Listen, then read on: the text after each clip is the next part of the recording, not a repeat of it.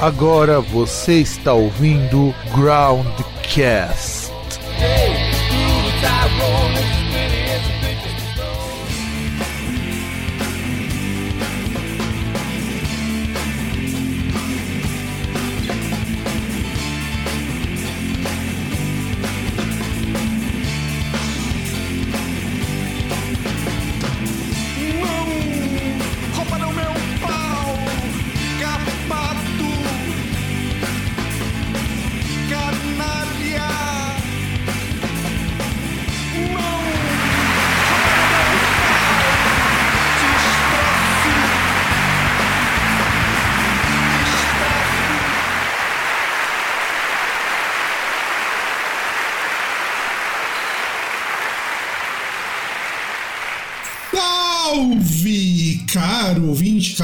ouvinte, do meio de ser do nosso programa, e afinal de contas, cadê meu pau, né? Que é a música tocando de fundo do Rogério Skylab, que também foi lançado esse ano.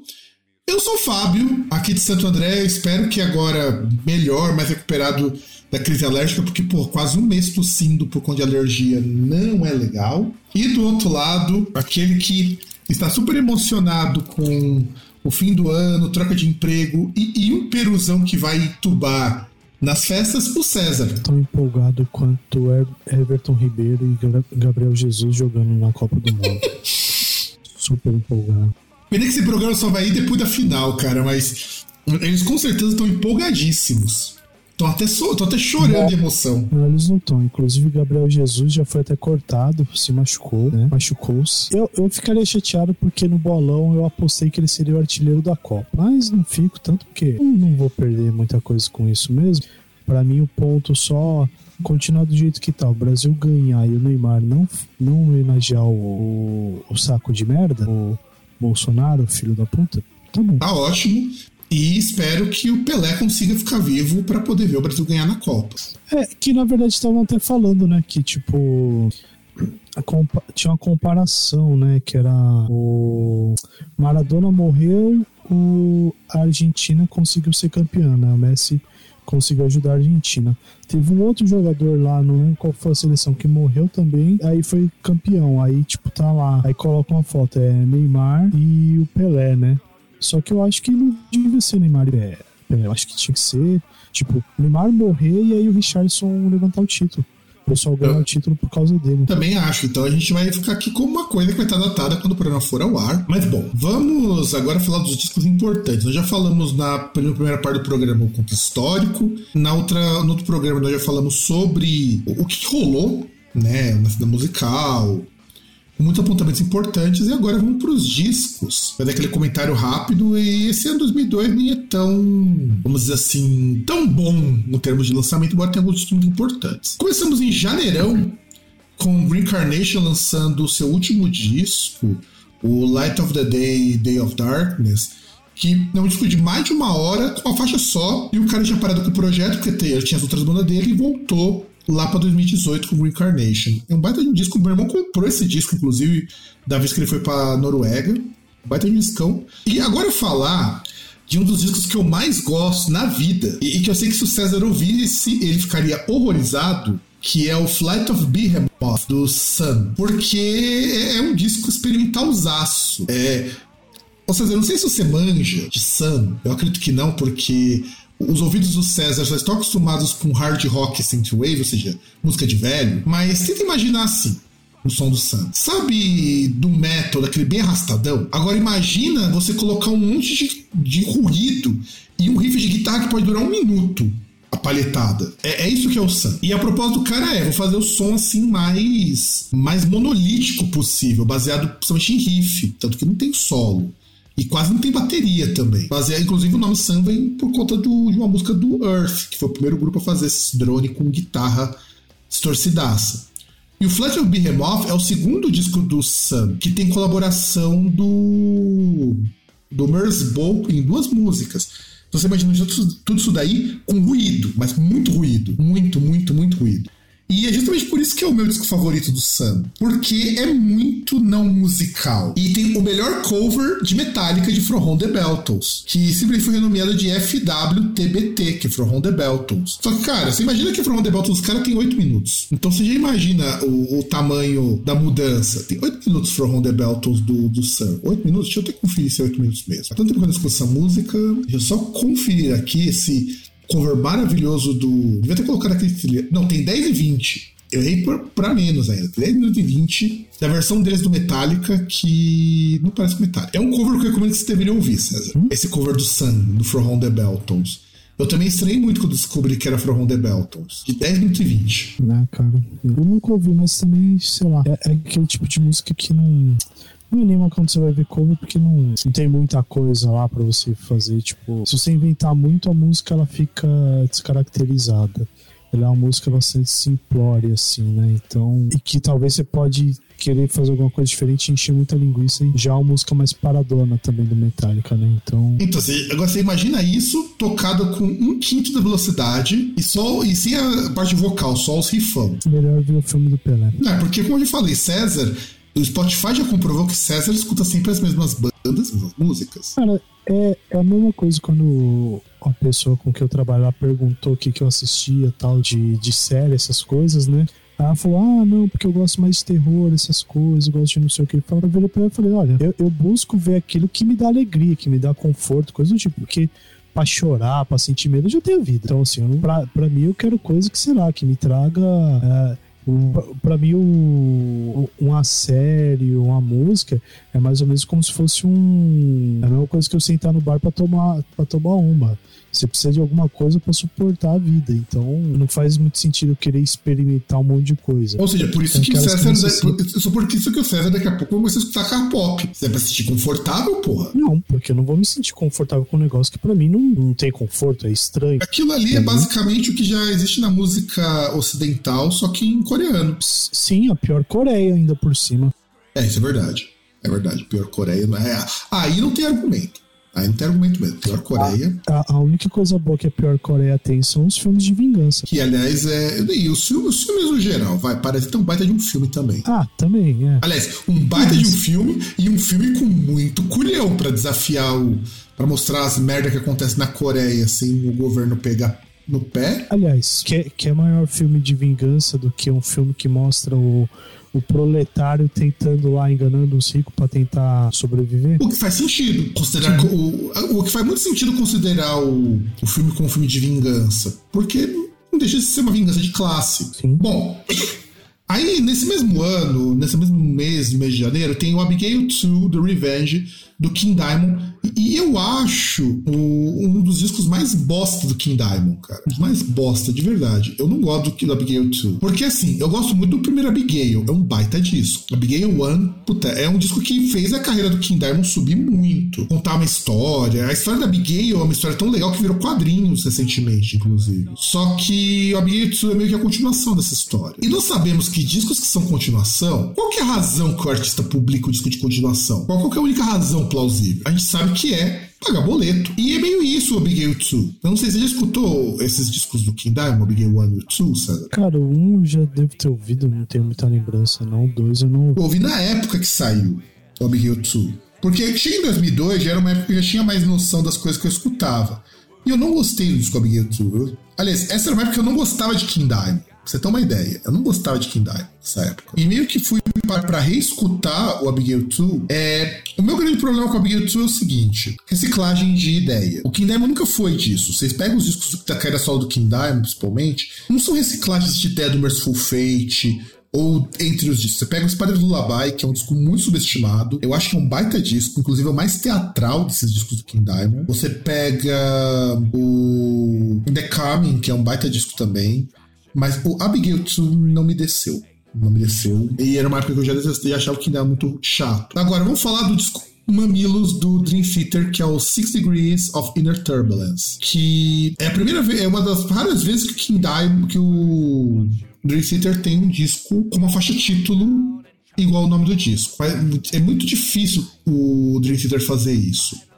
E por que ele é um disco mamilos, um disco polêmico? Porque ele é um disco que beira o experimental, é um disco com uma pegada muito mais Pink Floyd do que Yes. E não por acaso é um dos meus discos favoritos do, dos caras, porque as músicas, elas me soam menos firulenta do que o que ficou depois. Hoje que o Theater é uma caricatura do que ele já foi. O que, que você acha do Six, do Six Degrees, César? Então, ele é, ele é interessante justamente por isso, né? Por, por ser um disco mais. mais cara, como que eu posso dizer? Mais baseado em, na própria canção mesmo. Você tem ali canções igual canção que fala de, de dramas aí da saúde no Mark Portnoy, né? Que andava tomando um asa mais, do que o, o o Dream Theater, quando já tentou fazer, tipo, ah, é, disco conceitual e já fez coisas boas e coisas ruins, ou quando faz disco pensando simplesmente na punheta, e aí acaba saindo uma merda. Não, eu gosto muito da própria Six Degrees, cara, que é aquela música dividida em seis partes. Ela tem oito faixas.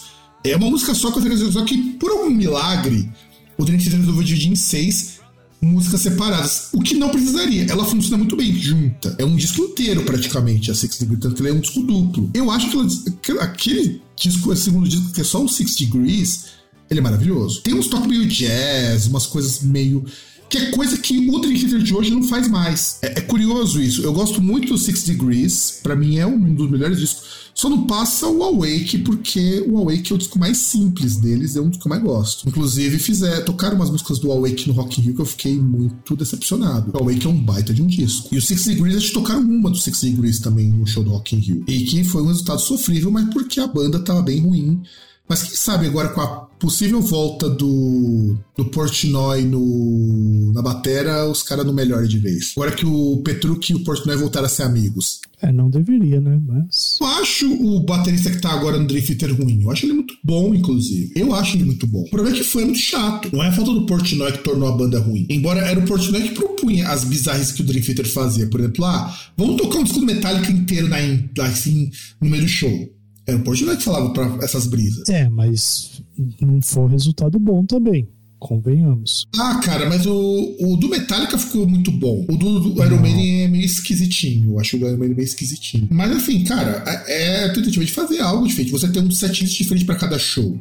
Era o Portnoy que não, propunha. Tentativa tudo bem, mas o, o resultado, assim, por exemplo, o Dream Theater não, não vai conseguir fazer um, um show bom desse jeito já começa porque, tipo, questão de estrutura, que o Metallica ele tem duas guitarras, tipo, que, que não fazem, tipo, ah, um é só base, basicona e o outro que faz, que, que faz da corpo, essas coisas. Então, não dá, cara. É, é mas, claro, mas, com certeza. Mas o, pro Master funcionou, cara. Mas pro Master funcionou. Não, não eles, to, eles, tocaram muito bem o Master of Puppets. Não, não. Não, pra mim, pra mim fica faltando. Claro, não é pior como quando eles foram fazer a The Number of the Beast na íntegra. O resultado é horrível, mas. Mas o resultado é ruim porque as músicas não colaboram. É, é, é muito estranho você pegar uma banda com músicos muito bons para músicas muito simples. Ah, mas sei lá, o Number of the Beast é um clássico, cara. Então, assim, o. Se, é aquele negócio. Eu imagino que os caras, eles ensaiam antes de fazer isso, sei lá. Será que não dá pra ensaiar, gravar e ver se, porra, isso aqui tá bom, isso aqui tá ruim? E, tipo, simplesmente desistir? Tanto que esse disco do tanto o Number of the Beast quanto o, o Master of Puppets viraram bootlegs oficiais da banda. O pessoal pedia muito, muito. E eu não sou contra, eu entro mesmo na mesma vibe do seguinte: achar que o Number of the Beast é ruim, ok. Porque tem umas coisas meio esquisitinhas. O no Master não, cara. Senão você vai estar reclamando de um Robert Fripp fazendo cover de Britney Spears. E ele fez. Ele ficou muito foda. Não, eu tô falando na qualidade do, do que eles tocaram. Pra mim, tipo, eu ouço aquilo lá, pra mim não, não desce. Não é, não é que os caras sejam ruins, nada disso. É um, é que para tocar o Master of Puppets você precisa de, de, uma, de, uma de um tipo de formação ali, de, de uma quantidade de instrumentos que o Dream Theater não tem, por mais que eles tentem fazer e toquem da melhor forma possível. É porque o, metal, o Iron Maiden é muito. É, o Dream Theater é muito melhor que os músicos envolvidos no Master of Puppets, só pra dizer isso. Muito melhor. Sim, mas, mas mas a, mas a música, você ouve Master of Puppets original, você ouve o que os caras tocam. Cara, mas é, se você comparar com o original, o original tem todos os efeitos de estúdio. Ué. Da produção, nem o Metallica faz Master of Puppets bom ao vivo. Nem o Metallica. Ah, é, me, é, melhor, é melhor que o Dream Theater. Isso aí a gente Por pega isso. qualquer versão em qualquer época. Porque o, o que rola é que o Cedar é saudosista. É, é essa que é a questão. Não, não sou. Não.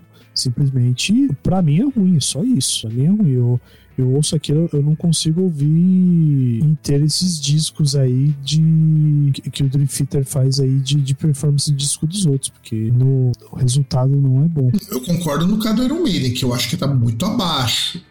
O Metallica não, o Metallica tá bem bom, o Metallica é bem bom mesmo. Eles só não gravam isso oficialmente porque dá processinho. Não, mas já saiu. Inclusive você vai achar no stream. É, então, mas é o bootleg oficial. Não é o disco de estúdio. As taxas são porque ele já pagou. Para tocar aquelas músicas já foram pagas, o direito autoral. Lançar em CD, lançar. Isso é um rolê mais complicado. Na época, hoje não, hoje é fácil. Hoje você tá na distribuidora, a distribuidora já resolve isso para você. Se eu pego uma distribuidora como a CD Baby e resolvo gravar eu um cover e lançar, eles mesmos já intermediam isso. para facilitar um pouco o rolê, o que é bom. Fevereiro, temos Immortal com Sons of Northern Darkness. Inclusive foi a época que eu comecei a escutar black metal com mais frequência. E esse disco eu acho que ele é muito icônico. Primeiro porque tem uma das músicas, que é a própria Sons of Northern Darkness, que, é um clipe muito bizarro dos caras tocando no meio da neve de guitarra desplugada. Aliás, clipes do Immortal, qualquer um deles, é, é, são clipes super divertidos de você ver porque são muito galhofa. É, é só os fãs de black metal true que se leva a sério, nem o Immortal se leva a sério. E o Immortal conseguiu nesse disco a música One by One, que é um grande single, aparecer no Tony Hawk's Project, que é o sexto jogo da franquia de Tony Hawk's. Então ele compôs a trilha sonora de lá. Então não é, não é qualquer bosta. E foi nessa época que o Immortal fez a turnê nos Estados Unidos com o Manowar. Olha que coisa legal. Nos Estados Unidos os caras permitem um show de black metal junto com um show de power metal. No contrário do brasileiro, que os caras vê o, o cast do Summer Festival e já chia porque vai ter Perturbator e Judas Priest. Então, vai ter uma banda lá de metal tradicional, não lembro qual que é. Que é um tiozão tipo César. Não. Porque eu não vou pro show. Porque é muito true pra isso. Porque eu não gosto de gente. Eu odeio aglomeração. Se, se eu gostasse de aglomeração, eu dava de metrô todo dia. Eu ando de metrô todo dia, mas porque eu preciso fazê-lo. Aliás, o Summer Open Air, marcado pro dia 29, o problema é o custo. O negócio tá caro pra caralho, o Summer Breeze. Tá muito, muito, muito, muito, muito caro. Se você for ver os dois dias. Que, aliás, é uma pauta que a gente precisa algum dia abordar pro ano que vem. Que reclamaram uma coisa no Twitter, e eu acho que vale muito a pena a gente conversar um pouquinho sobre o excesso de festival. Porque basicamente, se você vai olhar fora do Brasil, cara, tem praticamente um festival por mês. Ah, mas, mas isso é ruim? Então, é isso que eu quero discutir. Eu acho isso muito ruim. Se você parar para pensar que na nossa realidade, eu tô falando da deles, os festivais estão muito caros para você querer ver duas, três bandas. Então, mas aí que tá. O... Tudo bem, vai ser uma coisa que a gente vai ter que discutir, mas eu acho que o, o excesso de festival é um sintoma de você ter, culturalmente, você ter uma uma realidade com um monte de opção. Não, e não só isso. Não é... a, o pós-pandemia incentiva um pouco isso. Porque. Sim, tá é muito difícil você conseguir ver todos os shows que você gostaria de uma vez. Ah, e a galera já não aguenta mais. A galera tá. Depois de dois anos que muita gente teve que ficar em casa, toda a oportunidade que conseguem pra sair, sai. Porque, porque ó, o Summer Breeze prometeu 40 bandas, né? Mais de 40 bandas. E vai ter isso daí mesmo nos dois dias. E, e o line-up vai ser, ó, só pra você ter uma ideia. E o pessoal começou a, a chorar muito Inclusive um camarada meu que eu já falo que também é parte do time dos tiozão brocha. Vai ter o Parkway Drive, vai ter o Blind Guardian, vai ter o Lamb of God, vai ter o Avantasia, vai ter o Accept, vai ter o Hit, que é uma banda de, é, de hardcore que eu não acho lá muito grande coisa, mas ok. O Perturbator, o Apocalíptica, o Evergrey, o Project 46, o Crypta, o Napalm Death. Ou seja, eu acho que o setlist, pra mim, ele tá bem bom.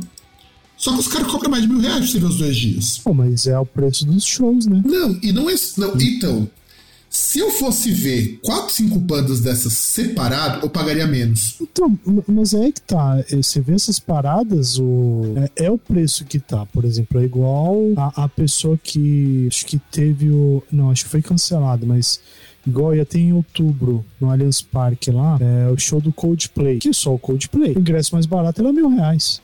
Então, mas show dessas bandas grandes, eu nem reclamo tanto porque é o preço mesmo.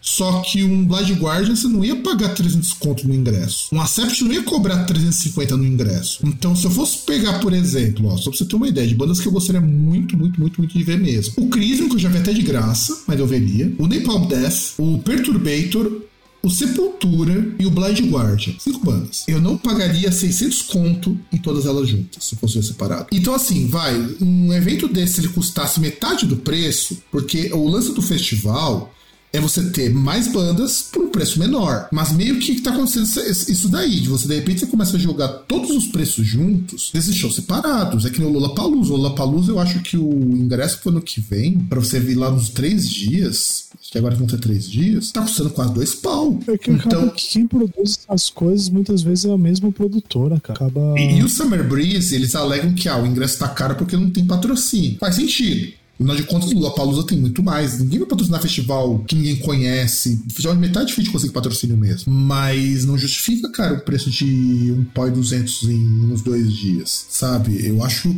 E vai chegar uma hora, a gente vai discutir isso no programa algum dia, que esses festivais, eles vão ficar tão caros que as pessoas não vão conseguir ir.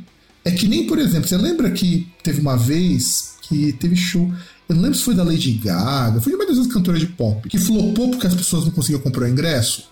Tá muito caro. Cara, um que eu vi foi. De quem que foi? Não sei se foi do cara, de quem que foi? Que eu lembro que ia ter um show, mas na verdade o problema não foi esse. Aliás, até tinha visto um, um documentário assim pequenininho, eu não sei se é na acho que era no YouTube, que é interessante porque que explica pelo menos talvez não na nossa realidade, mas porque no mundo é, essa questão de preço de festival, de show também ele é questionável e muito por culpa da Ticketmaster. Ah, eu vi, na verdade eu li uma matéria sobre isso. Isso vai ter que entrar na nossa contagem porque shows lá fora estão muito caros agora. Eu li Sim. um texto sobre isso. Que, por exemplo, você pega nos Estados Unidos, só duas empresas que. Aliás, era engraçado que, tipo, uma empresa que é a Ticketmaster era a única que vendia os ingressos, né? E uma lá que era a dona de praticamente em todas as casas de shows grandes. Até que uma comprou a outra, as duas se juntaram. É, é que nem quando eu, ia, quando eu fui ver, eu fui ver quando tava o ingresso no show do Skinny Pup lá na Filadélfia. Que eu não consegui porque nevou no dia. Ele custava 20 dólares, cara. Ia ficar 24 dólares com a taxa de conveniência. E assim, e, e lá cara... fora também tem isso, taxa de conveniência. Não, não. Não, e é maravilhoso, porque, tipo, a, até mesmo o cambista, os caras tiram a grana também. Tipo, por exemplo, eu compro o ingresso, eu vou revender para você, eu revendo pela plataforma deles. E eles pegam mais uma taxa. É, isso não rola. A gente vai comentar isso quando for falar de preço de festival, de que se que realmente está valendo a pena ter esses festivais, eu acho que não. De verdade, acho que não, mas a gente vai discutir isso depois. O Synergy lançou o Suicide by My Side. Nessa, eu lembro que foi o primeiro, o meu primeiro contato com o Synergy foi com esse disco. E eu gostava bastante do Synergy, cara. Hoje eu vejo que é uma banda bem mais ou menos o Synergy, mas eu gostava. Você escutou esse disco, Suicide by My Side, do, do Sim, Synergy? É, essa, é, as duas covers que eles fizeram nesse disco são, são versões assim, maravilhosas, tipo, sabe? A Kimberly Goss, assim, tem uma voz foda. E, e, e, é incrível que, tipo, isso aí você pega, se você olha, o line-up é meio que um, um, um all-star do metal europeu, né? Tipo, é meio que um. Se você olhar, é, é um negócio que seria, sei lá, parecido com o Velvet Revolver, por exemplo, né? Com os caras que estão que estavam na banda. Não, basicamente, é, exceto por ela, tinha o Alex Laiho, que era namorado dela na época. Sim, que era que era só o líder do Children of Bodom. Tinha o Ioane, né? que também era guitarrista do, do Children of Bodom. Tinha o Mark Yetala, que fazia vocal, que depois foi pro Nightwish, depois... Nessa mesma época ele foi pro Nightwish, porque acho que ele... E tinha o Tommy Lehman, que também era do Lord G. Então só tinha cara assim que tava em banda em, no topo lá na Finlândia. É, é tudo cara que estourou, pô. Tudo cara, então não era fraco. E foi o último disco do Synergy, inclusive. E eu gostava muito do Synergy. Eu vou confessar que eu gostava muito. A banda não é lá essas coisas, vamos ser bem sinceros. Mas eu gostava muito do Synergy. Porque você tinha tanto músico pica para tocar uma música simples. E, e nessa época o Marquetala tinha o Synergy, tava no Tarot, que era a banda dele, e tava no Nightwish, que ele gravou o Anse no Nightwish. E o Mark Etala, cara, ele é um baita de um baixista. E, e, só que ele também fazia umas, algumas linhas de vocal. Claro, o cover do Number of the Beast é muito bom. O cover de Scorpions eu acho ele divertido. Ele não é bom, mas ele é bem divertido. Rock Your Like a Hurricane. Mas tem um motivo do cover não ser bom. É difícil fazer essa música soar bem sem ser o Scorpions. Ah, não sei não. É, cara, é, é, é. Tanto que o Scorpions tem, você pode escolher as duas versões, a versão de estúdio ou a versão com orquestra. Só que o Scorpions soa bem essa música. Não soa bem com o Synergy, mas não é um cover de todo ruim. Só que Cara, você pegar Scorpio, mesma coisa. Quando o, o pessoal do Sonata Ártica fez cover de Scorpions, aquilo é um lixo, cara. Não dá, cara. Ah, o, o cover de Scorpions, é que assim, todas as músicas do Scorpions dá pra fazer uma versão legal. O Terry tem uma versão muito legal de Scorpions, mas Cara, não dá pra fazer Rock Like a Hurricane legal sem ser com Scorpions. Não dá, cara, não dá. Pelo, pelo amor de Deus, o Still Love You é a música mais mela cueca da história. Eu acho que só não é mais do que Love Hurts, pô. Ah, mas sabe qual que é o problema? Still Loving You, ela incomoda pela repetição. Ela não é uma música ruim de todo. todo, sabe? Não, não é. Tem um arpejinho lá, é legal, tipo, mas. Mas ela tocou cara, tanto que torna Love Hurts um pouco menos pior. Mas não que não seja ruim, cara. Love Hurts é bem ruim. É muito ruim, cara. Mas Rock You Like a Hurricane tem esse problema. É, é muito a cara do Scorpions no, no, todo. Não é que nem. Você pega o Therion, que fez um cover de Scorpions, ficou muito bom. Você pega o Halloween, que fez cover de Scorpions. Eu não lembro qual é a música, ah, mas. Não, não, não, não, não, mas o Halloween também, pô, pelo amor de Deus, né? Porque aquele negócio, falaram, não, vamos pegar músicas improváveis dos caras e fazer covers. Aí eles pegaram He's a Woman, She's a Man, que é uma música foda pra caralho. Não, é o que eu tô falando. E, e, e, que, e, que, geral não caga pra essa música. Só o Special do David Bowie que não foi tão improvável assim. É uma música bem famosinha do David Bowie. Não, mas é mais, é mais improvável do que outras óbvias. É que assim, a, a, única música que era óbvia era do Focus. Mas não tão óbvia porque ninguém faz cover de Yodel, né, cara? Cantar Yodel é difícil. Mas é óbvio, porque se alguém vir e fala, eu vou fazer um cover do Focus, você sabe qual música que é. Mas o Yodel, normalmente a pessoa faz sem o vocal. Quando, quando tem cover, a pessoa normalmente faz sem o vocal. Porque ele é basicamente um instrumental mas, mas Focus. Mas bem, enfim. Mas é, o cover não é tão bom, assim, não é ruim, mas não é tão bom de cover de Scorpions.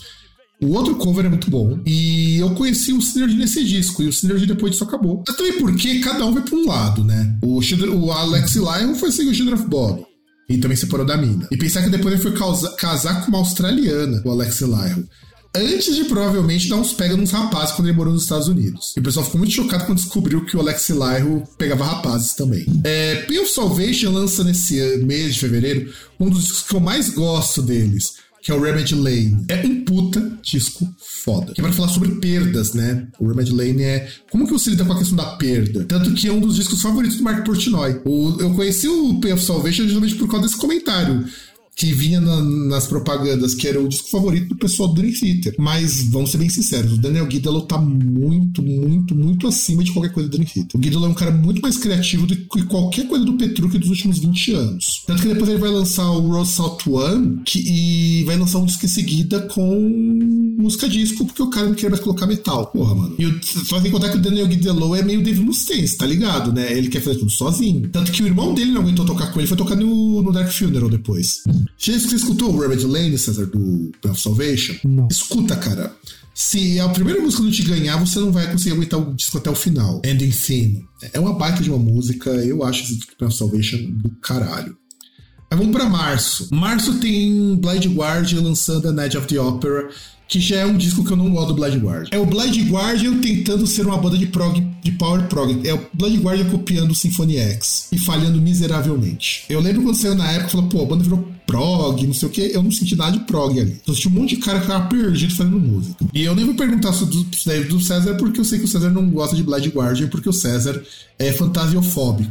Mas a, a, agora eu, eu, não posso. Se eu não gosto de coisa tipo, ah, que é muito diferente, ah, o César não gosta de coisas diferentes.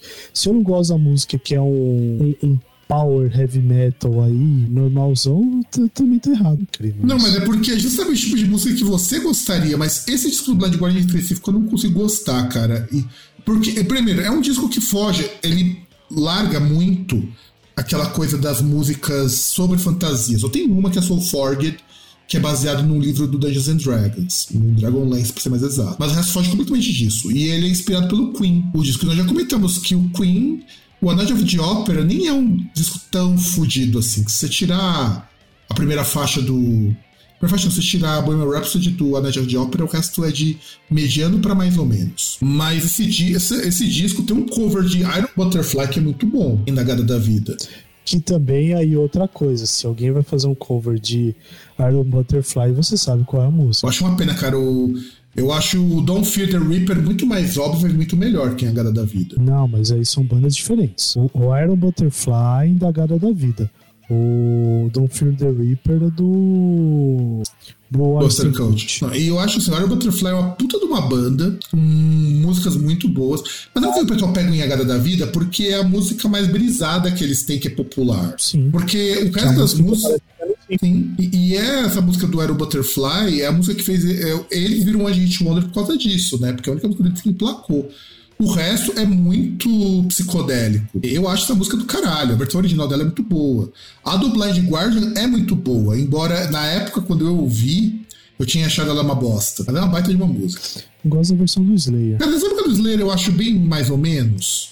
Ah, não sei, porque é um negócio muito improvável, sabe? Não, tipo, eu entendo que é, é improvável, um mas eu acho bem mais ou menos, sabe?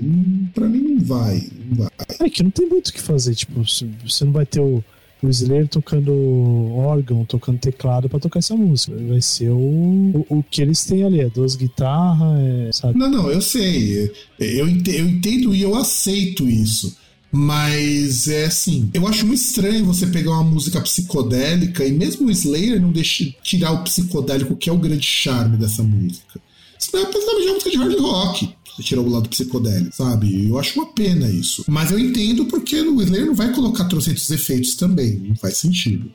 E o Blind Guardian, nessa época, eles começaram a ir com uma banda um pouco mais sinfônica também. Porque até então, o Blind Guardian era uma banda de power que, como posso dizer, que tinha um apelo sinfônico de vez em quando. Inclusive, esse cover de Agada da Vida, ela foi, ela foi lançada depois, como cover, no disco seguinte, a Twist in the Beast, que é um disco que eu também detesto, do, do Blind Guardian. Mas o Blind Guardian, depois do, né, do Nightfall in Middle Earth, baseado lá no Silmarillion, eu acho todo o resto da carreira do Blind Guardian dispensável. Porque é o Blind Guardian tentando imitar o Symphony X. E o Symphony X, você sabe que é uma banda que vai piorando com o tempo, né? Depois do, do The Odyssey, o, o Symphony X ficou muito ruim. Porque é uma banda que vai ficando cada vez mais melódica e lançando umas músicas longas muito sem sentido. É, que é, é bom só no começo, né? Também acho. Principalmente porque no começo é mais simples. No Odyssey já começa a ficar muito longo, já começa a ficar.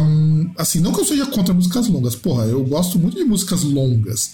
Eu não gosto de músicas longas que não fazem sentido serem longas. Tipo, é muito louco você conseguir escutar Close to the Edge do Yes, porque tem todo uma, um conceito que te leva àquilo. Mas você escutar o The Odyssey do Symphony X, por exemplo, dá, cara, não dá. Eu gosto muito desse disco. E o Silverchair lança, se eu não me engano, esse aqui é o último disco de Silverchair, que é o Diorama. O primeiro inteiramente produzido pelo Daniel Jones. E assim, eu sempre falo, eu sempre repito aqui pro jovem que não foi da década de 80 e de 90.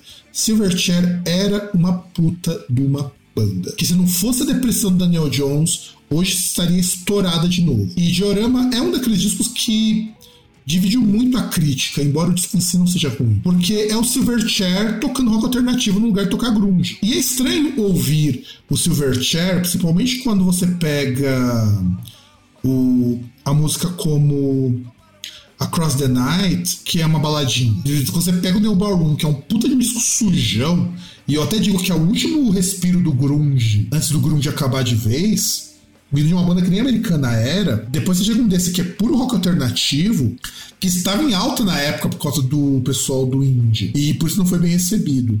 Você escutou já o Diorama, alguma música do Diorama, César, do, do Silverchair? Cara, eu vou ter escutado na época. Ele não é o último do Silver, Silverchair, ele lançou um disco em 2007 ainda o Young Modern, mas já não era a mesma, a mesma coisa, né? Não, e assim, mas, tipo, e era o Silverchair com o Daniel Jones afundadaço no, na depressão, né? É, depois do estouro, né, com o, com o Neon Ballroom, né, que foi o grande salto deles, se bem que também os caras eram muito jovens, né, então já era um negócio que meio complicado, né? Não, e o próprio Daniel Jones tinha problemas de se relacionar com as pessoas, de lidar com a fama. Hoje ele assume, tanto que ele não volta com o Silverchair por causa disso. E, imagina a grana que o pessoal não oferece para ele. Porque o Silverchair acabou com a banda lá embaixo, no fundo do poço. Mesmo o último disco deles não sendo um disco fudido, a banda tava ainda numa posição legal.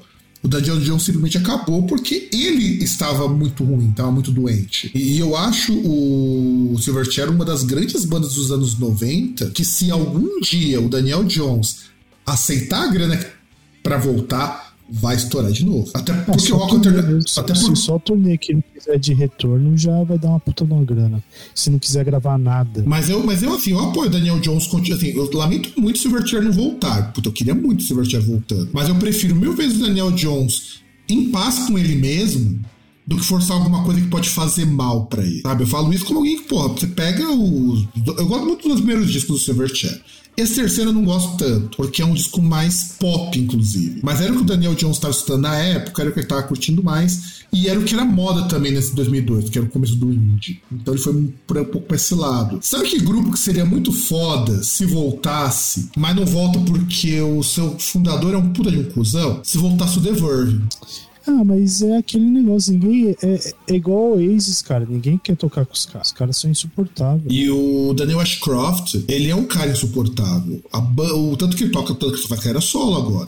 Porque ninguém gosta dele. O que é uma pena, porque o The Verve. Hoje o The Verve entraria naquelas bandas de indie alternativo fácil. Se o The Verve tivesse sobrevivido até a explosão do, do indie, o The Verve ia estar tá colhendo todos os frutos que eles plantaram lá na década de 90. Não, se voltasse agora, seria fácil headliner do Lollapalooza. Fácil, cara, fácil. Você até o Blur voltou, cara. Ah, mas, mas é, é, que, é que na verdade os caras nunca pararam, né? É, isso é verdade. Os, o cara, só, é os caras. O cara foi tocar o Gorillaz, né? Que dá mais dinheiro. Não, então, mas, mas é aquele negócio que eu falo. Seria muito fácil eles pegarem as músicas do Gorillaz e colocar o sobrenome Blur. Já, já tinha o um nome e tal, essas coisas. Mas não, os caras falaram: não, vamos fazer um projeto do zero. Ele é um negócio que não tem nada a ver com o que a gente fez e tal são outras referências, outras coisas. Não, eu e acho que isso aí e um, dinheiro que, e um dinheiro que podia ter dado errado, porque não se falava de uma banda virtual na época. Não se tinha uma banda que os músicos eram animados. Os cara risca, o cara riscou muito e fez sucesso porque os caras conseguiram boas músicas. Tanto que hoje o Gorillaz é uma banda muito mais coach do que uma banda de multidões, embora é headliner de onde, onde eles passam. Não, mas ainda assim é uma banda estouradaça, né? estouradaça. O The Verve seria a mesma coisa. Fácil headliner de um Primavera Sound, headliner de um qualquer festival americano. Fácil, cara, fácil. É fácil headliner. Se o Ashcroft parasse de frescura e falar, vamos fazer uma turnê e vamos finalizar lá com o Sugar Symphony. Tá bom. Ah, vamos tocar 30 é, minutos. Beleza, cara, toca 30 minutos. Você ia ter muita gente. Depois, depois de resolver o problema de plágio lá e pagar o pelo sample do Rolling Stones, né? Aí tudo certo. E foi resolvido. Em 2020 foi resolvido Sim. esse mundo. Que agora ele volta a ganhar dinheiro. Sim, só pagar, né? Não, agora não precisa mais. Já tá resolvido. Não, então, mas pagou o que devia. Não, pagou, com, pagou com os problema... royalties, né? Pagou com os royalties. Não, mas o problema. Mas o problema era, a, tinha um sample que não era acreditável. Esse é o problema. E é o sample que vai a música toda, que é aquele violino lá. Sim. Vamos lá. Abril, o único disco relevante que eu encontrei aqui é o Rhapsody com Power of the Dragon Flame, que é o último disco lá da saga Esmeralda, que inclusive tem aquela música que foi gravada num single com várias línguas, inclusive em português. E eu acho esse disco uma merda, cara. De verdade. Eu não consigo. Eu gosto muito do Rhapsody até o Dawn of Victory. Já no Ray of Thousand Flames, já comecei a pisar no tomate. E eu acho esse disco muito ruim. Porque é tudo que o Rhapsody já fez nos no, principalmente no Dawn of Victory, só que com uma mãozada meio menor. É, que convenhamos que até assim, é, é como aqueles filmes épicos, né? Você vai ter algumas coisas assim empolgantes no começo no meio, e no final, e o final geralmente vai ser meio merda, né? Vai ser muito mais do mesmo. Aliás, falando em filmes épicos que ficaram meio. que podem ficar meio merda, a Netflix inaugurou colocou, eu vi hoje, não, não cheguei a assistir, mas eu vi hoje, que eles fizeram uma série do Willow. Ou foi Netflix foi o Disney Channel, não lembro, mas foi o Disney Channel. É uma série do Willow no mundo da magia. Tô quase assistindo, cara.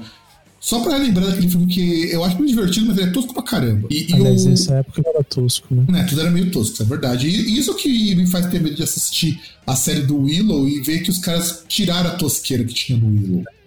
Só, só lembrar que na, na, mesma época teve um filme lá do, do He-Man, Os Mestres do Universo. Puta, aquilo era muito trash, cara, e aquilo eu quase vi no cinema. E, e, olha, e olha que apesar dos pesares, a, a, a caracterização do esqueleto, a, a, cabeça ficou legal, mas o corpo não fica, porque tipo, fica meio um personagem velhão, né? Não fica meio o personagem que ele era no... O mestre, mestre do universo original. Não, o esqueleto, na verdade, aquela cara ali era só o efeito de uma magia, porque ele é bombadão, cara. Sim, então, justamente. Não, na verdade, se você pega os vilões.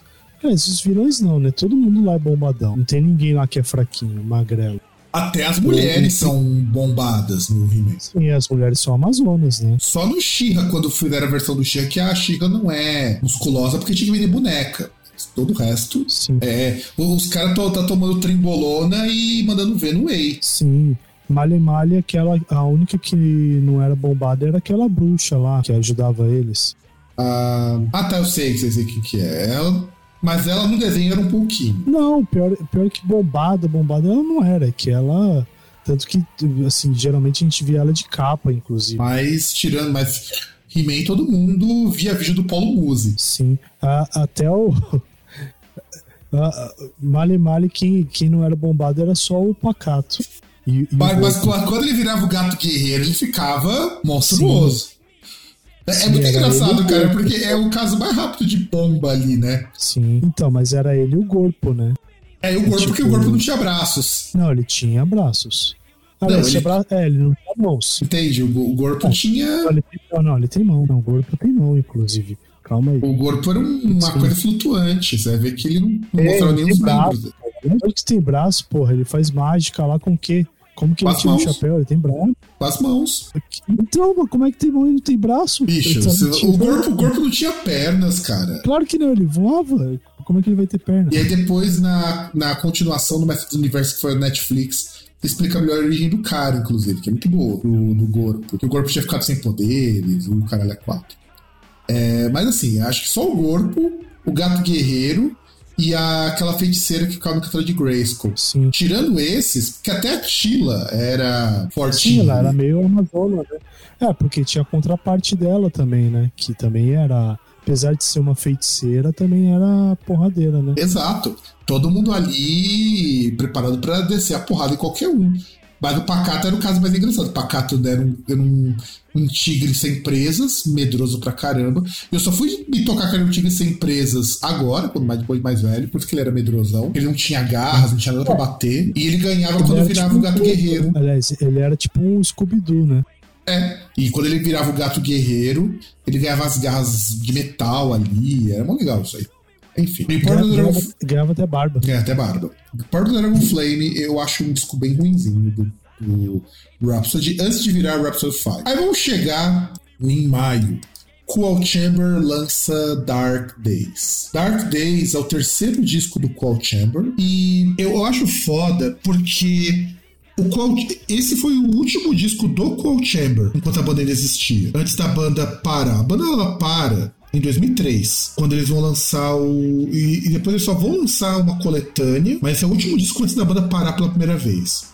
E é o Cold Chamber aproveitando aquela onda do new metal, né? Então o som dele já tá um pouco diferente do disco anterior. Eu sempre fui muito fã do Cold Chamber porque eu acho a parte visual do Cold Chamber e os tipos de som que eles faziam na década de 90 era uma coisa muito foda. Nessa época, o Cold Chamber já começou a ficar mais próximo de um Limp Bizkit, de um Mudvayne, e tudo mais. Você, César, o que você acha desse disco do Cold Chamber? O que é estranho, né, no, no Cold Chamber, porque você pega no disco anterior, no Chamber Music, eles faziam um negócio muito mais. tinha muito mais eletrônico, assim, não era tão. assim, até mesmo se fosse parecido com o metal, não era algo tão próximo do core, né? Talvez fosse muito uso de sintetizador, até mesmo no cover que eles fizeram lá do. Caralho, que é o nome do filho da puta? Putz, esqueci fizeram cover de Shock the Monkey com o Ozzy, né? É, é a época que o Cold Timber, ele, tipo, fazia excursão no Ozfest, principalmente, né? Tinha eles tinham acabado de entrar, não, acho que não chegou a entrar pra gravadora do Ozzy, mas. mas tipo, não, eles estavam na, na Roadrunner, cara, é tudo da Roadrunner. Aliás, acho que começaram a ser agenciados pela Sharon Osbourne, alguma coisa assim. Teve um rolo desses aí. Mas, tipo, Não, e eu acho que era a única banda de new metal que tinha mulher na formação nessa época, se a gente parar pra pensar. Sim. Antes das bandas que o pessoal começou a empurrar pra new metal, tipo o Rob Zombie, que era uma das metades. Aliás, o Cold Chamber era mais próximo de um Rob Zombie, de um Ministry, do que de um Linkin Park. Uhum. Depois desse disco, ele começou a ficar mais próximo do new metal, new metal mesmo. Olha, apesar que o Linkin Park em si eu não acho tão distante, porque era uma banda que usava bastante, principalmente parte de sintetizador. É que talvez a, a, gente tenha essa diferença porque, por exemplo, o, o Cole Chamber ele não tinha um tipo um rapper, assim, alguma coisa assim parecido com isso no meio. Talvez o Cole Chamber é mais próximo do Mord, alguma coisa desse tipo. É, também, também. Mas não é um disco tão, tão favorável. E nós temos Rush com Vapor Trails. O Rush tinha parado é, fazia um bom tempo, porque o último disco deles tinha saído em 96, então foram seis anos de hiato. Porque teve a morte é, da filha do Neil Peart. Então o Neil Peart perdeu a filha e ele ficou um tempo. E também a esposa depois, né, época. Aí ele, a banda parou porque ele não estava bem da cabeça. Então foram seis anos para lançar o. E muita gente da crítica especializada e alguns fãs não curtiram o Vapor porque eles largaram o sintetizador e começaram a pegar só guitarra, guitarra sobreposta e tal. Eu acho que é um disco magnífico, Vapor Trails. Foi o meu contato com o Rush que me fez gostar do Rush. Eu, eu nunca vi tanta graça assim em Tom Sawyer. É uma batalha de uma música, mas nunca me pegou muito. Mas Vapor Trails me pegou bem. Eu acho Vapor Trails do caralho. É, é incrível que para uma banda como Rush, o, o problema seria justamente o contrário, né?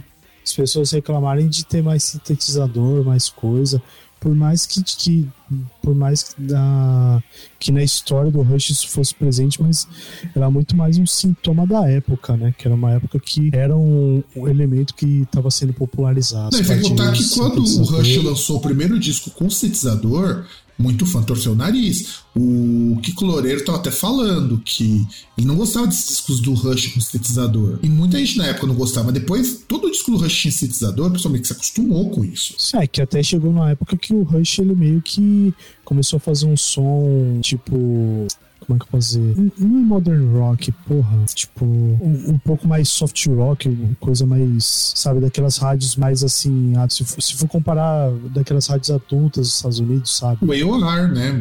Música meio AOR. Não, não. Não, AOR não. Tipo, não é, não é, música de estádio. Tipo, música tipo, pra audiência mais madura, sabe? Então, entra no AOR. AOR é isso. É, a gente até comentou isso no, no que era rock clássico. O AOR ele surge porque é um hard rock voltado pra gente mais velho. Não, mas o, o AOR tem aquele negócio de ser música de. Tipo, estilo de música de estádio. Adult né? Oriented Rock, César, é o, é o que significa AOR. O que você tá falando é exatamente ah, isso. É isso que significa AOR. Adult Oriented Rock, cara. É justamente isso. Virou música de estádio porque, eventualmente, o público mais velho que tinha crescido ouvindo essas bandas na década de 70 começava a ir no show da década de 80 nessas rádios clássicas. Você tem o. Uma parte do Yes foi pra esse AOR, na época que tava mais pop. O Europe, o Cinderella, o Toto, o Bon Jovi, antes de ir pra carreira solo. Tudo isso aí é o ar. Então o Rush foi um pouquinho pra mas porque o Rush sempre teve mais perto do hard rock do que do progressivo. Tanto que das bandas de progressivo é uma banda fácil das pessoas, das pessoas gostarem do Rush. É difícil você mostrar uma música do Yes pra alguém gostar. É difícil mostrar uma música do do King Crimson. Pô, são músicas longas, são músicas super complexas. Agora o Rush é fácil. E aí o Vapor Trails meio que quebrou essa sequência de discos com sintetizador. Eu gosto, eu gosto muito desse disco. Foi o meu contato com o Rush que me fez gostar da banda de fato. E me fez ficar marcado porque um amigo meu foi no show do Rush que teve em 2002, aqui em São Paulo. E ele pagou 40 conto na época e 40 conto eu não tinha para ir ver um show do Rush. Acho uma pena, porque deve ter sido um baita de um showzão. É, é porque em que você vai pagar você no show você paga 40, 80 reais. Tudo bem, 40 reais em 2002 era muito mais dinheiro do que 40 reais hoje.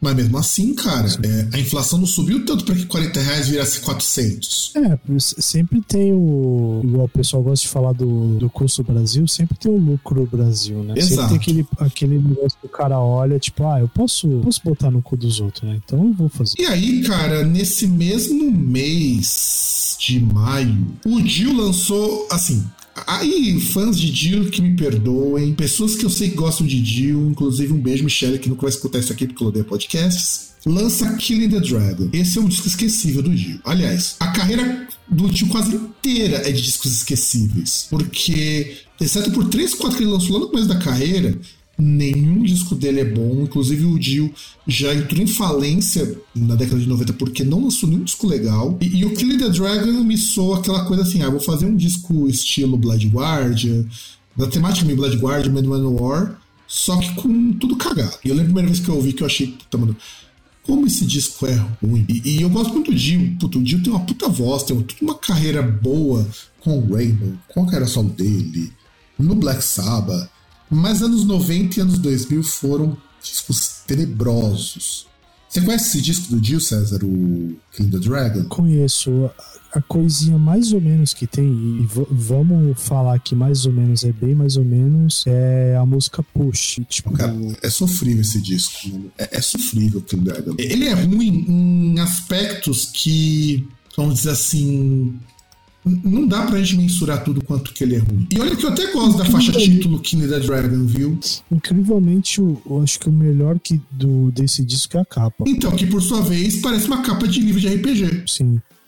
É. Inclusive, é, essa música Push, que tem participação do Tenacious D. Aliás, o, Ten aliás, o, o Tenacious D regravou Push de tão foda que foi esse over com essa música. Eu gosto muito da Kill the Dragon, acho a Kill the Dragon uma baita de uma música legal. E também e, e tem uma versão bônus no ao vivo, dele ao vivo de Rainbow in the Dark, que, mano, é, é, muito sofrível. Sem contar que tem a versão ao vivo do Kill the Dragon, que tem cover de Heaven and Hell e de Rock and Roll, né? Que é. Mas enfim, é, é ruim, cara, é ruim. Eu ouvi na época, inclusive, esse disco. Aliás, a gente até pode comentar. O Dio, enquanto ele tava vivo, o que, que segurava mais os fãs do Dio? Era o fato do saudosismo qual a quantidade de discos bons que o Dio tinha? Cara, é, é que assim, o Dio, eu acho que ele sofria a mesma coisa que o Coverdale no White Snake, sabe? É, era muito refém de, de você ter músicos que tentassem, assim, trabalha, trabalhassem mais para fazer uma música boa do que mostrar os seus dotes nos seus próprios instrumentos para tentar uma outra banda, sabe? Então é meio complicado, sabe? É, e é complicado porque assim, o que eu sinto muito do Dio é que se o Dio está com músicos bons, ele consegue bons trabalhos. Ele sozinho não consegue dar conta muitas vezes. Aliás, na, na verdade é uma coisa que acontecia até com o Ozzy, né? Acontece, né? Você tem aí vocalistas que não, não tem assim tanto essa parte do, do instrumento e tal. Pode ter o conhecimento musical, coisa do tipo, mas dependem um pouco mais instru dos instrumentistas, né? Então acaba que eles ficam meio que reféns e e tem às vezes trabalho trabalhos medianos, trabalhos ruins, porque você tem músicos ali que não, não conseguem segurar o rojão ou não estão tão inspirados, né? É, é bem por aí. É, é diferente, que nem o Stevenson falou, sobre o Pink Floyd. E, e eu achei mar maravilhoso o que ele falou. O Roger Walters, ele não é nem tão bom músico. O Stevenson falava isso daí. Mas era um cara muito criativo.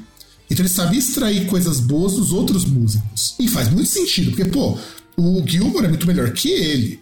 David Gilmour é muito melhor que ele. Mas saiu o Roger Walters e não conseguiu segurar o Roger do Pink Floyd. Uhum. Ou seja, o Roger Walters ele é muito bom músico. Ele não é tão tecnicamente bom. E ele deu outro exemplo que era o. Puta, me fugiu o, o, o nome do, do infeliz de, de música ambiente. O Brian Eno. O Brian Eno não sabe. Eu não sabia disso. Ele não sabe tocar nenhum instrumento. Mas alguém disse que o Brian Eno não é um músico foda. O cara ele fez músicas fabulosas. Ele não é bom com nenhum instrumento. Mas o que, que ele é bom? Ele tem uma visão de música muito grande. E é isso que faltava no Dio, sabe? Mas isso daí não é um problema exclusivo do Dio. Todos esses músicos de heavy metal dos anos 70, eles são muito ruins em termos de musicalidade. Vê o, o próprio Ozzy, o próprio Coverdale, o, o Bruce Dickinson também. Mas o Bruce Dickinson, ele é um bom músico se você considerar que as bandas que ele participou, ele consegue executar coisas boas e a carreira solo dele é muito boa. Mas sim, você pode dizer, ah, mas tem lá a questão do Roy Z.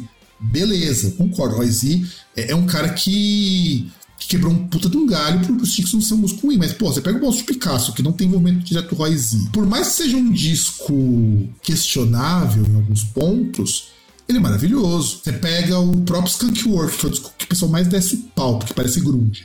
É um disco do próprio Bruce Dickinson, que o Bruce Dickinson queria produzir uma coisa diferente. É um disco que, se você ouvir sem preconceito, tem muitas boas ideias. O Dio não tinha isso. Uhum. O Dio não tinha isso. E, e, a gente tem que assumir. Eu gosto muito do Dio. Pô, eu acho o Dio acho um puta de um vocal. Mas ele é um músico fraco. Ele é assim como. Mas o Ozzy assume que se não fosse as pessoas que acompanham ele, ele não teria uma carreira. Ele deu uma entrevista esses tempos falando isso. Que ele é músico, ele como músico é muito ruim. Os outros que ajudaram ele a produzir bons discos. Tanto que isso Ozzy deve muito ao Zack Wild. Então, eu vejo o Kill the Dragon como esse exemplo. Kill the Dragon é um disco do, de um vocalista que é muito ruim. Não, o vocalista que é bom, só que as músicas que. Chega lá, né, cara? E, e tem outro agravante ele é tecnicamente muito bom, mas você vê que ele se deu muito bem quando ele pegou caras que, além de tecnicamente muito bons, eram extremamente criativos. Por que, que os Black Sabbath deu certo? Porque você tem o Tony Iommi. Tony Iommi e o Geezer Butler. Não, é, é, porque você tem a estrutura da banda que compõe ali o, o Geezer e o Iommi, né? Tipo, fazem lá o meio de campo. O Geezer que pensa também nas letras tal. Iommi que pensa os riffs. E aí, quando você vai tocar no Rainbow, você tem toda uma caralhada de bons músicos que o Blackmore chamou, né? Não, quando você vai tocar no Rainbow, você tem o Hit Blackmore, que é o que é o general ali, manda tudo e você obedece só. Você, ele fala, ó, faz isso, você obedece e ponto, acabou. Já pensou se ele tivesse, o Dio, quando tivesse vida, fosse tão bom músico que fosse chamado pelo. É, pelo Robert Fripp? Quando o, o, a banda dele virou três bandas diferentes. Porque você percebe também o quão bom é o Dio. Em nenhum momento o Dio foi chamado para tocar em nenhuma encarnação do, do, King Crimson. Outros músicos grandes de rock metal já foram chamados. O Dio jamais foi chamado. Até o cara do Ministry tocou com, o, com os caras numa época que, o, que a banda era mais industrial. Então a gente começa a ver, o Dio é um excelente músico, ele é um excelente vocalista com um excelente timbre de voz, uma criatividade muito baixa muito, muito, muito baixa mesmo. Agora vamos pegar pro outro lado de um outro cara que esse sim é muito bom. Star One com Space Battle. Discão, cara. Lucassen arregaçou e chutou bundas nesse disco. Eu acho esse disco fantástico. Um monte de participação especial. Tem Floriansen, tem o cara do Symphony X. É, é, é, foda. Star One é foda. Ao vivo, melhor ainda. Eu gosto dele mais ao, mais ao vivo do que de estúdio. Porque eu tenho o disco ao vivo do Star One. E você, já escutou esse disco do Lucassen? Não. Mas você conhece Iron, né? Hum? Mas você conhece o Iron, conhece? Que são os outros, que são os outros projetos dele. Que é o mesmo cara. É, que é o mesmo cara. É, que é o mesmo cara que fez o Ambion também, né? Então, o Ambion já é um derivado do Iron.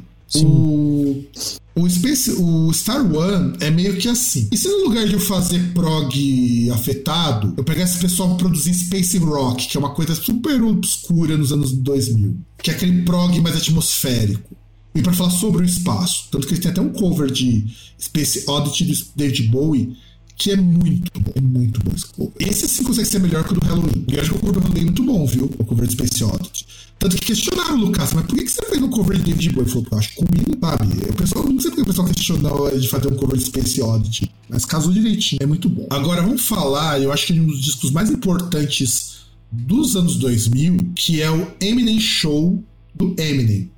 É o quarto disco de estúdio do Eminem. E por que é um dos discos mais importantes? Porque, cara, foi um disco que chegou na lista dos 200 álbuns do Rock and Roll Hall of Fame. Então não é qualquer bosta. E o Eminem já é um rapper consagrado pelo The Marshall Matters, né? E aí ele vai lançar um disco, uma música com um parceiro do Dr. Dre, produzida por ele, que é o Business. E tem Stay What You Say com participação do Dr. Dre. E, e eu acho que a música mais foda, foda é a música Business mesmo. Acho que é um dos grandes singles desse disco. E é um disco longo, porque é um disco de 20 faixas, de quase 80 minutos. Ganhou platina, ganhou disco de diamante nos Estados Unidos. Conseguiu platina quádrupla na Europa. Conseguiu oito vezes platina na Austrália. Então foi um disco assim. Hum. E um disco mais maduro do Eminem, vai, vamos dizer assim. Ele sai um pouco daquela porra louquice do The Marshall Matters, que foi o grande clássico dele dos anos 2000, por uma coisa um pouco mais sóbria e foda. Eu acho foda, cara. Você conhece isso do Eminem? Cara, conheço mais da época, assim, tal. É que é, é muito questão de maturidade, né? Depois que o cara conseguiu ser aceito, né? Convenhamos, porque ele ainda era muito questionável até o, Marshall Mathers, né? E o cara consegue fazer um. Não precisa surpreender, né? Não precisa se provar, né? Não, e foi um baita sucesso. Eu acho assim um baita, um baita de um sucesso. Porque assim, O Eminem é foda. É, as pessoas pensam, ah, não sei o que, branco, não sei o que. Cara, Eminem é foda. Bom, os rappers respeitam ele pra caramba. É só no Brasil que os caras querem ser truão, falar, não, o Eminem é ruim porque ele é branco, não sei o que. Não, cara, os rapper negro fala que o Eminem é foda. Porra, mano, o o Eminem mesmo fala que para ele a grande referência dele é o Tupac. Mas já tem muito rapper negro falando que ele tá acima do Tupac. Muito, muito rapper negro fala isso. E com razão, porque o Eminem ele fez, ele mudou muita coisa. O, Eminem é meio que o Kanye West pro hip hop, só que sem a parte do fascismo. O Kanye West tem muita inovação pro hip hop, por mais questionável que ele seja como pessoa. Ele meio que ajudou o hip hop de negro nos anos 2000 a ganhar o grande público que só tava ouvindo R&B. E o Eminem meio que fez esse processo também tirou o rap de branco de ser aquele hip hop com rock que nem era o Beast Boys. Uhum. E tornou o rap de branco tão bom quanto o rap de negro. Então ele ganhou um espaço muito foda. E esse disco meio que consolida isso. Ele é um pouco menos polêmico. Não tem nem aquele clipe de Stan com a participação da Daido, mas é, é foda é, acho bem foda. E o último disco, que é o disco de estreia do Mastodon, que, que hoje eu nem gosto tanto assim do Mastodon, mas eu nem conheço na época, que é o Remission, né? O Mastodon é aquela banda que começa a experimentar muita coisa e faz um som que é uma coisa meio sludge, meio thrash metal, mas já é diferente. Inclusive, César, eu recomendo que você escute os primeiros discos do Mastodon. Inclusive porque tem a primeira música, a, a música Crusher Destroyer, que é a primeira música, tem uma introdução do Jurassic Park. E é uma banda que cada disco muda radicalmente. É uma banda mais fácil de ouvir, dessas que vão depois escambar no post-metal. Ele é bem mais fácil de escutar. E esse primeiro disco ele é bem cruzão. Eu gosto muito desse primeiro disco. Embora para mim, para mim, o meu favorito do, do Mastodon ainda é o Crack the Sky. Mas o Crack the Sky é, é a obra que eles chegaram no máximo e depois só foram cair. Depois do Crack the Sky. Mas eu recomendo muito esse disco, cara. Escuta o Mastodon. O Mastodon é uma banda legal. Essa, essa talvez caia no seu gosto por que moldado em bandas antigas e que te trazem sempre a mesma mensagem. Mas escuta, eu acho que você vai, acho que você vai curtir bastante. Bom, eu queria ter gravado todos os discos hoje, mas o programa já está muito longo. E, bom, vocês já sabem onde encontrar a gente, vocês vão no Groundcast qualquer coisa. Em algum programa de volta a fazer os merchan. E um grande abraço para todo mundo e tchau!